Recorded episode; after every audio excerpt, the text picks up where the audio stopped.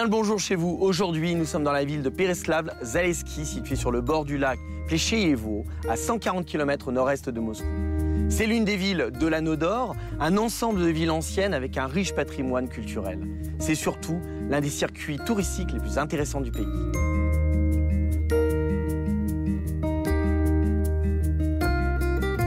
Pereslav Zaleski a été fondé par le prince Yuri Dolgoruki en 1152 comme capitale de ses domaines. C'est le même prince qui a fondé non loin de là une autre ville, la future capitale Moscou. Pour lors, Moscou n'est qu'un petit village. Pereslav, elle, est l'une des villes les plus importantes et les plus prospères de l'ancienne Russie.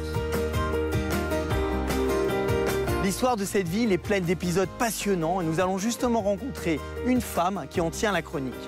Elle s'appelle Laurence Guillon, elle était institutrice, aujourd'hui elle est écrivain. Suivez-moi.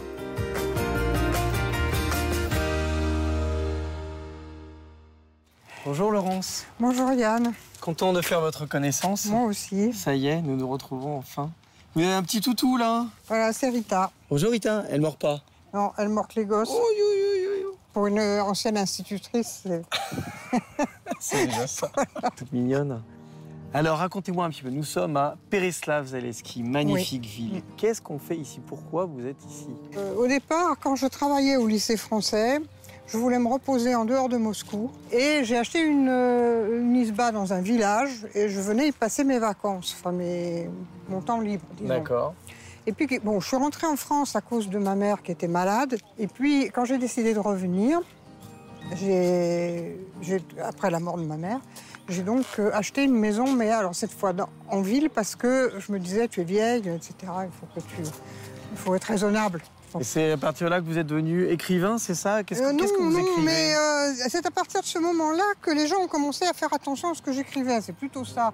Parce que j'ai ouvert un blog et puis euh, ben, je me suis aperçu que ce blog, il était finalement pas mal lu. Et il est même lu par des Russes et qui parlent Il français. écrit en français, en Et il russe écrit en français En parce français. que c'était pour les Français.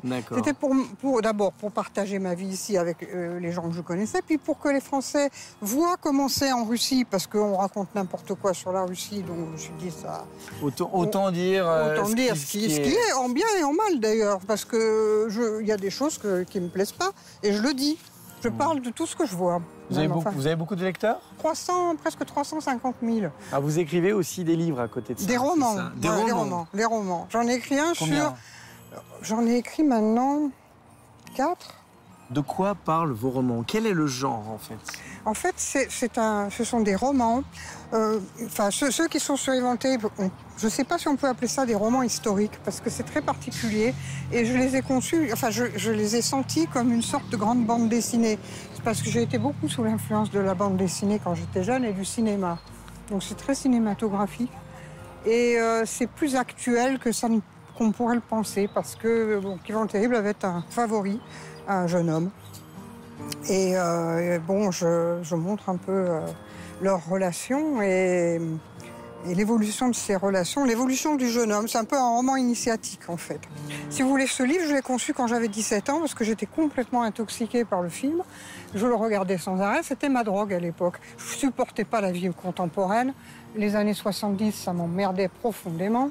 J'allais à la fac où il y avait que des trotskistes et euh, je me consolais avec Ivan le Terrible. Pour moi, c'était le tsar.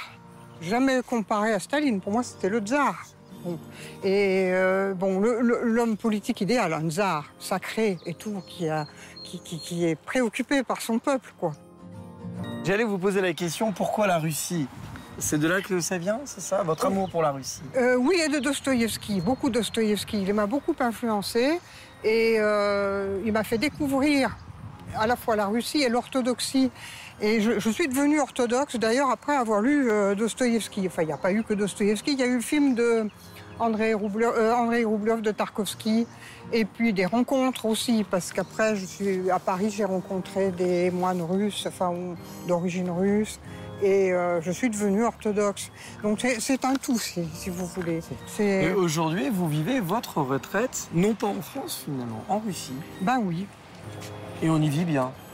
Bah, moi, j'y vis bien. Bah, euh, alors, évidemment, les Russes vous diraient oui, mais les petites vieilles, mais oui, oui, oui, certainement. Et puis bon, tout est relatif. En France, en ce moment, on ne peut pas dire que les gens roulent sur l'or non plus.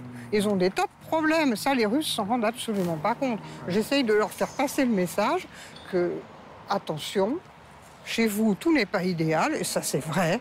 Et ça, c'est vrai, je ne dirais pas le contraire. Mais chez nous non plus très souvent, fondamentalement, les mêmes problèmes et les mêmes malfaiteurs à l'œuvre. Voilà.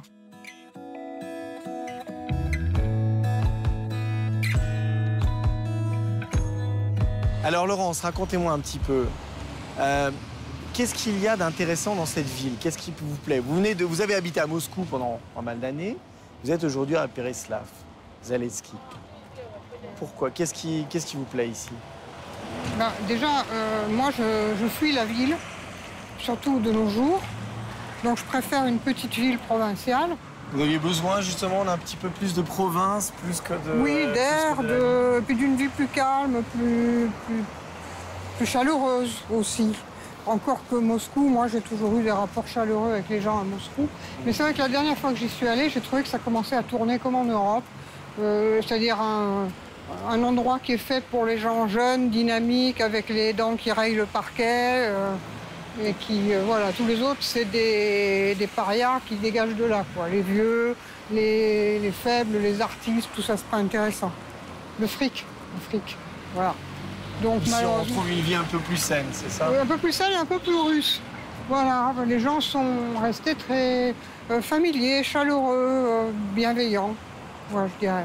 Et vous avez de tout ici? Manquer de rien? Il n'y a pas des choses qui euh, vous aimeriez retrouver le fait Un restaurant français. Voilà, c'est ça qui me manque. je ne devrais pas me plaindre parce que j'ai déjà le café français. Enfin, j'ai le salon de thé français parce que ça correspond à un salon de thé. Il y a un salon de thé français ici Oui. oui, ah, C'est votre meilleur, votre endroit préféré, c'est ça? Eh ben, C'est mon endroit préféré, oui, mon endroit de rencontre préféré. J'aime bien y aller.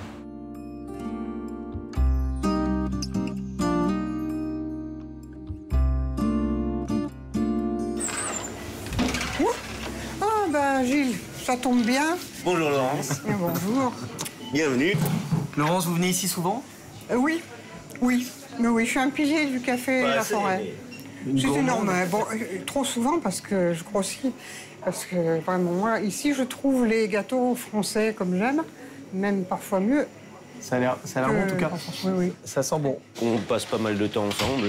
On aime bien discuter. Ça fait plaisir aussi de, de comme on est quand même euh, expatriés depuis longtemps, tous les deux, euh, de pouvoir parler français, de pouvoir retrouver des discussions qu'on peut avoir uniquement entre Français, évidemment. Il y a des choses que seuls les, Français peuvent comprendre.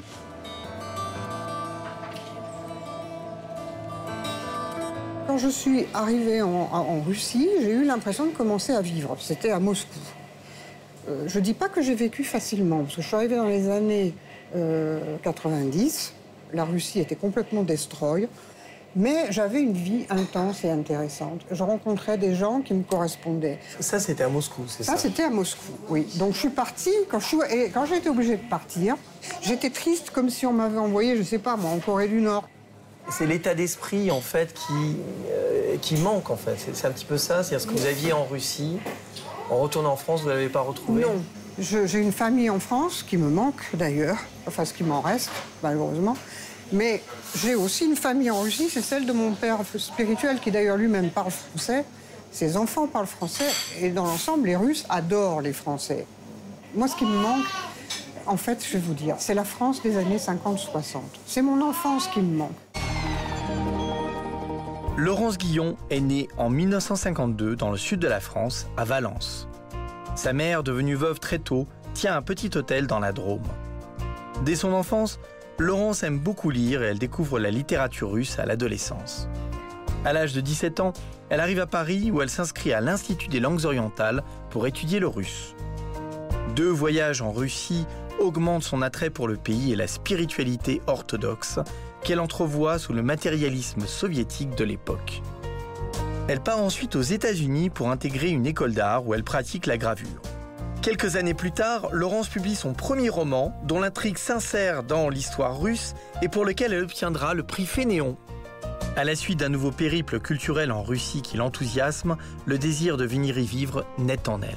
À cette époque, ne réussissant pas réellement à trouver sa voie dans le monde de l'art, elle devient institutrice et intègre l'éducation nationale qui l'envoie en banlieue parisienne. Ayant finalement obtenu un poste à la maternelle du lycée français de Moscou, elle vient y travailler et y reste pendant 16 ans. Lorsque sa mère tombe malade, Laurence doit rentrer en France pour s'occuper d'elle jusqu'à son décès. Sur le conseil d'un prêtre orthodoxe, elle finit par revenir en Russie, où elle achète une maison à Pereslav-Zaleski pour y passer une retraite très active. Laurence, c'est votre maison, elle est magnifique. Oui, c'est ma maison. Enfin, oui. Euh, Vous l'avez achetée ici? Vous êtes propriétaire, c'est ça? Oui, je suis propriétaire. J'ai eu beaucoup de travail parce qu'elle était en, très mauvais état. Mhm. Enfin, fondamentalement, elle était solide, mais enfin, il y avait beaucoup de boulot. Et le jardin, euh, j'ai beaucoup travaillé dessus, je dois dire. Enfin, ça se mhm. voit pas parce qu'il y a plein de mauvaises herbes, mais moi, la mauvaise herbe, ça fait partie du paysage. Est-ce que c'est difficile de vivre dans une maison euh, en Russie? Parce que l'hiver est quand même très froid. Ah, mais la maison, elle est super chaude.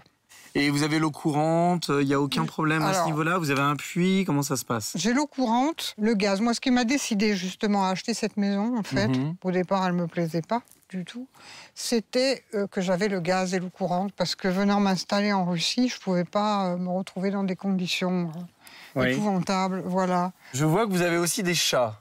Ah, ça, j'ai des chats, oui, malheureusement. je suis arrivée avec trois chats, qui étaient les miens. Oui. Euh, sur place, j'ai trouvé le chat des gens qui m'ont vendu la maison et qui avaient abandonné leur chat. Et puis l'hiver, j'ai récupéré un malheureux chat euh, affamé. Il faisait moins 26 dehors. J'ai pas eu le cœur de le. Vous faites un petit peu la SPA euh, locale, non? Oui, mais là, ça commence vraiment à me prendre la tête. Je peux plus, quoi. Je peux plus. Là, quand je vois un chat, j'ai presque des convulsions. Vous montrez la maison? Alors, on y va, oui.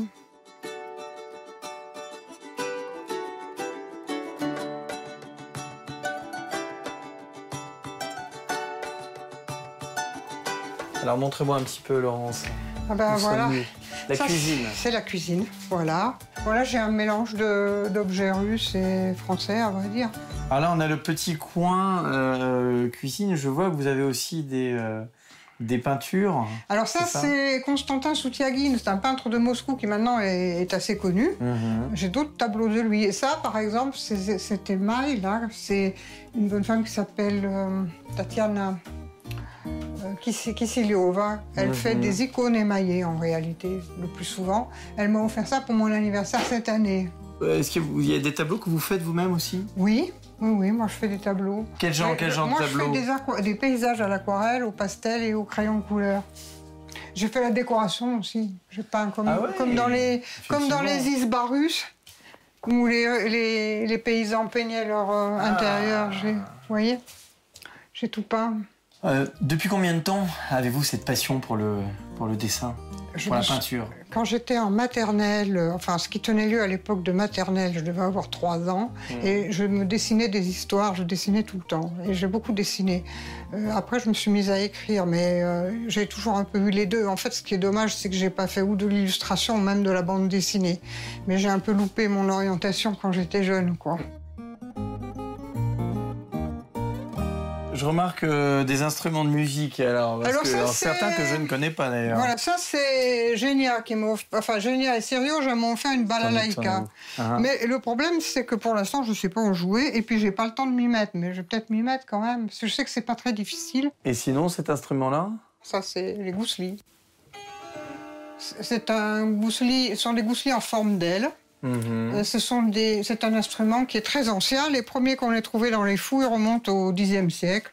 Comment ça vous est venu cette, euh, cette ah ben, J'ai toujours rêvé d'en jouer parce que je savais que dans, au Moyen Âge, ils jouaient des gousselis. Et puis je voulais jouer des gousselis quand j'ai rencontré Skuntsev. Il m'a conseillé de jouer de la vielle. Et euh, maintenant, je me suis mise au gousselis, enfin, à mon âge. Mais vous venez de m'annoncer aussi un autre instrument de musique, c'est ça? Mais c'est la, oui, c'est la vielle à roue, ça. Ah, moi, je, je veux voir ça. Voilà.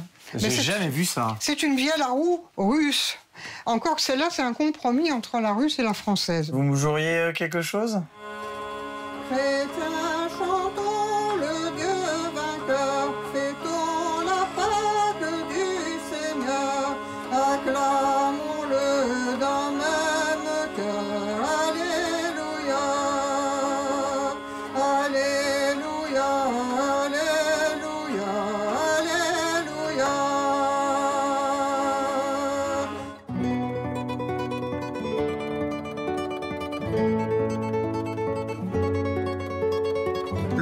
Propose de se joindre à elle pour un cours de balalaïka, instrument qu'elle souhaite maîtriser. Les amis de son groupe musical organisent des cours ouverts à tous les amateurs désireux d'apprendre à jouer.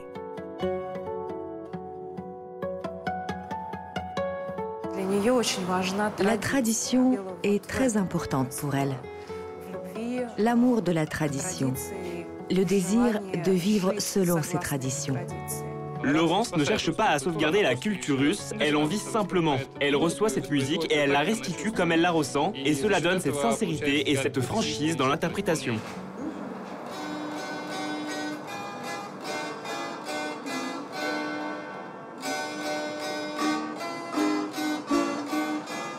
Voici que nos amis décident enfin de jouer tous ensemble et Laurence se met au gousli.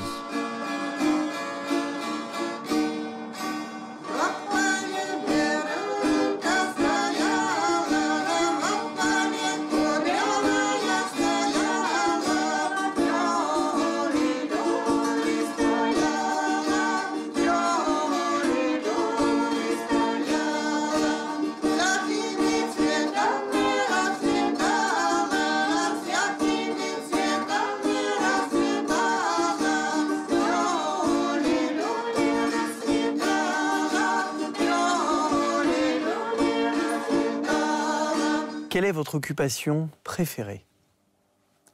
Jouer des gousselis euh, dans le jardin. Quel livre aimeriez-vous écrire? Quel serait le prochain livre? Mon prochain livre, ce sont mes souvenirs d'enfance. Qu'est-ce qui vous déplaît le plus en Russie? Le mauvais goût. Le mauvais goût, c'est-à-dire? Le mauvais goût actuel, parce que je ne comprends pas comment un peuple qui avait à ce point le sens du beau, quand on voit euh, l'art euh, traditionnel populaire, comment on a pu arriver à les rendre aussi imperméables euh, à toute notion d'harmonie? Qu'est-ce que la Russie vous a donné? Oh, elle m'a donné beaucoup de choses. Déjà, elle m'a donné la foi. Et puis, euh, elle m'a donné tout un univers euh, fantasmagorique, je dirais. Elle m'a fait rêver, elle m'a fait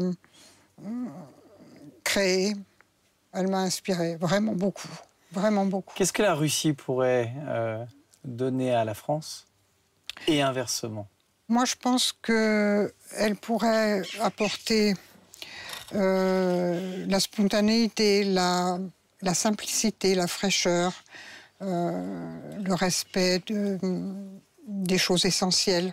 Et inversement, les Français pourraient apporter un certain art de vivre, justement un certain goût, euh, le, le goût du travail bien fait aussi, que les Russes ont plutôt perdu. Est-ce que les Russes et les Français se ressemblent? Non. Je trouve que non. Les Russes sont persuadés que si, mais moi je trouve que non. Euh, Pour vous, qu'est-ce que c'est l'âme russe? Oula C'est une réalité. Je, je pense que les Russes sont particuliers. Il ne faudrait pas qu'ils perdent ça. Euh, L'âme russe réside énormément pour moi dans le folklore russe qui unit les gens et qui leur donne une sorte de culture commune, mais c'est plus qu'une culture, c'est un moyen de communication. L'âme russe est également, euh, à mon avis, assez enfantine, ce qui m'est proche parce que moi je suis restée enfantine toute ma vie. Et euh, imprévisible et fantasque. Laurence, un grand merci. Ce fut un excellent moment. Merci pour tout et à très bientôt. Voilà, à bientôt. Je suis contente aussi d'avoir pu euh, Participer. euh, participer. Puis on, se, on se finit sur un magnifique soleil en plus. Oui, soleil couchant. Sur le lac, ça doit être beau.